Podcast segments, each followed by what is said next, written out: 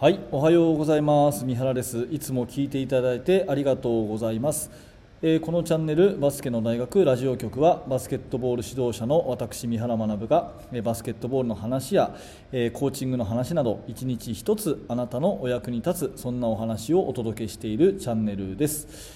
はい、いつも本当にありがとうございます。2月の28日曜日ですね、えー早いもので本当にもう月末、週末ということで、え皆さん、元気にお過ごしでしょうか、えー私はね、そうでもないんですが、周りの人は結構花粉がひどくて辛いと言っている人が多くてですね、もう本当にそういうあったかい春がやってきたなというような季節ですね。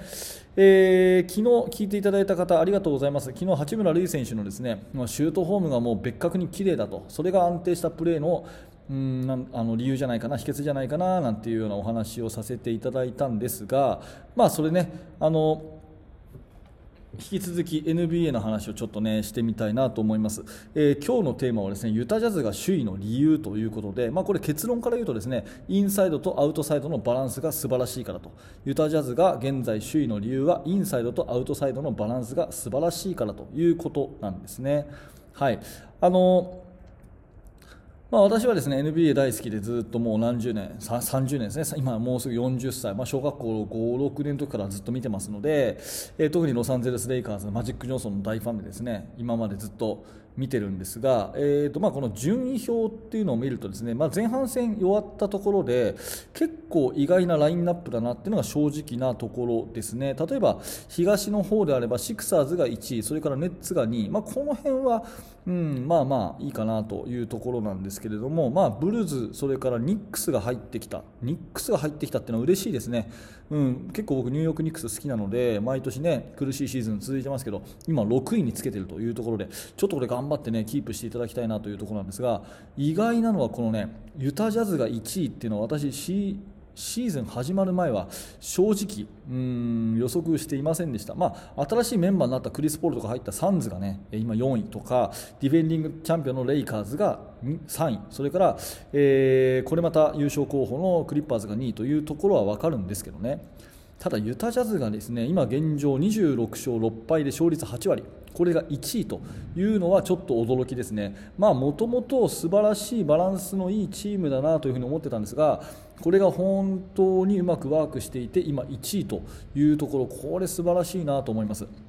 で改めてプレーをね、えー、とこれ紹介を、まあ、してみるところではあるんですけれどもあの、まあ、パッシングがすごくパスがとっても上手ですよねユタジャズのチームは。昔からどちらかっていうと4アウト1インのそういう形のですね、えーまあ、パッシング、まあ、ボール持ったらとにかくあの長くボールを持たないとどんどんどんどんパスをするというようなスタイルの、えーゲームをやっている印象があってでそういうチームが1位っていうのはなんかすごく嬉しいなと思ってます。でね NBA.com のスタッツっていうところでですねかなり詳しい情報が実は一般にも公開されていて、えーそれをね私時々見るんですけど今回ユタジャズちょっと見てみたらですね、えーいくつかのカテゴリーでリーグトップなんですね。2つかな、うん、とりあえずパッと見て思い当たったのは2つですね。それはスリーポイントメイドスリーポイントの成功数ですね。これが1位ですね。現在リーグ1位と、えーそれからスリーポイントじゃなくて、えっと、リバウンドですね。リバウンドパーゲーム。リバウンドを1試合あたり取っている本数も1位ということで、まあ、攻守ともにですねリバウンドの数とスリーポイントの数これを1位を取っているということですね。スリーポイントメイドは今のところ544本ということでリバウンドパーゲームは48.4、うん、ということで、まあ、どっちも1位なんですね。リバウンドが1位でスリーポイントが1位だったらそりゃまあ首位だわなって感じですよね。それで、えーまあ、個別のスタッツをちょっと見てみるとこれすごい驚きなのがですね、えーとまだまあ、リバウンド1位っていうのは全員結構均等に取ってるイメージがあるんですね。うん。えー、とルーディ・ゴバートが13.3でリバウンド取ってると、まあ、これチームで、ね、結構、うんあのー取ってるかなっていうふうに思っているんですけど、まあ、ビッグマンが1人、ね、いますんで、えー彼が13.3を取っているというところと私が、ね、今、特筆すべき驚き驚くべきところはですねスリーポイントシュートのパーセンテージ。これめちゃめちゃ高いんですよ。めちゃめちゃ高くて、えーチームで39.9スリーポイント39.9ですよ。そして、えーと4割シューターがですね4人もいるんですね。4割以上。マイク・コンリー、えージョー・イングルスそれから、ロイス・オニールそして、えー、もう1人はジャレル・ブラッドリーというフォワードの選手ですね。それ以外でもですねエースの、えー、ドノバン・ミッチェルとかが38.6とか、まあ、ジョーダン・クラークソンが38.1とかもう本当4割の選手がゴロゴロいると、まあ、要するにですねリバウンドを13本取れるビッグマンが1人いて周りは全員スリーポイントシューター4割シューターというような、まあ、奇跡のラインナップみたいなところなんですね。で、えーと、このシュート率っていうのは、まああの多少ねこうなんていうのかな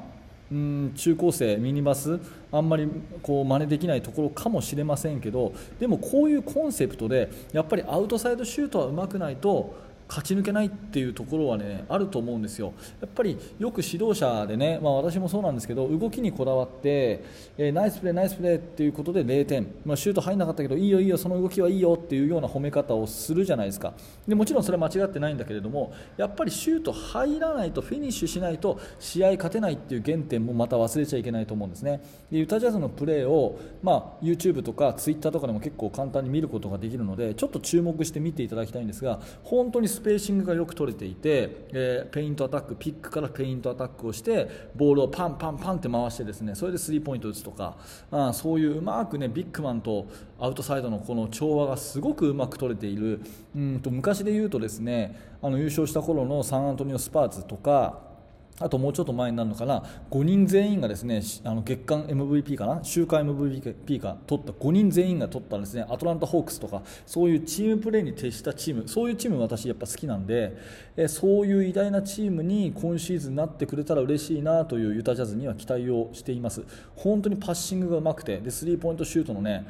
アテンプトも確かに多いんですけどもあの本当に確率が高い。そのためのパッシング。人とボールが動くバスケットっていうようなキーワードでねやっているすごくいい見本じゃないかなっていうふうに思います、まあ、見方ね人それぞれあると思うので NBA だからできるんだっていうところもあるかもしれませんけどああいうまあ現代バスケットのね、えー、とスペーシングっていうものを大事にしながらやっぱりビッグマンとの2対2から崩していってペイントを攻める。そこからキックアウトしてスリーポイントをどんどん打っていくというね、え、効率の高いバスケットを目指すっていうところの、まあ、最高峰にユタジャズがいてそのインアウトのバランスが今のところはすごくうまくワークしているので、まあ、首位ということなんですよね、まあ、最初出だしね10試合ぐらいのところで結構連勝続いたユタジャズを見ていて何気にですね結構こういうことってあるんですよ、うん、あのシーズン終盤でこうしぼんでいくとかね、まあ、ベテランが多いチームだとシーズンの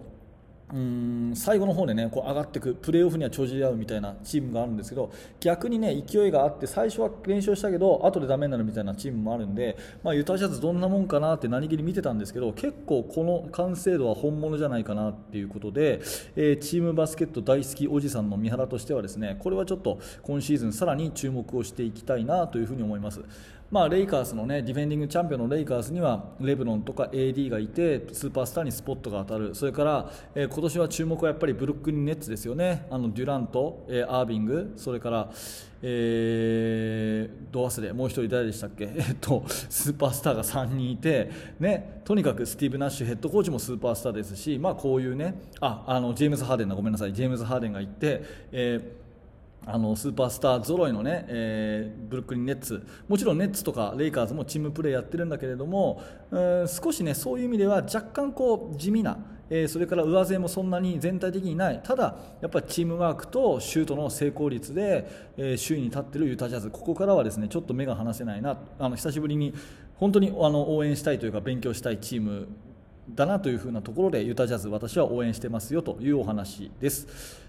はい、ありがとうございました。ちょっとね、NBA のなんかこう、ミーハーなトークになりましたけども、ちょっとでもね、あなたのバスケットライフに役立てていただければと思いますので、えー、ね、こんな話をしてみました。えー、毎朝7時更新しています。あの、バスケの話とか、あとコーチングの話とかですね、何らかの役に立てるお話ししたい、いきたいと思いますので、もしよかったら、えー、チャンネル登録とか、あとヒマラヤの方のね、聞いていただいている方、ヒマラヤもフォローしていただいて、ヒマラヤで聞いていただくとですね、あの、バックグラウンド再生、いわゆる聞き流しがしやすいと思うので、ぜひヒマラヤもフォローローしてください。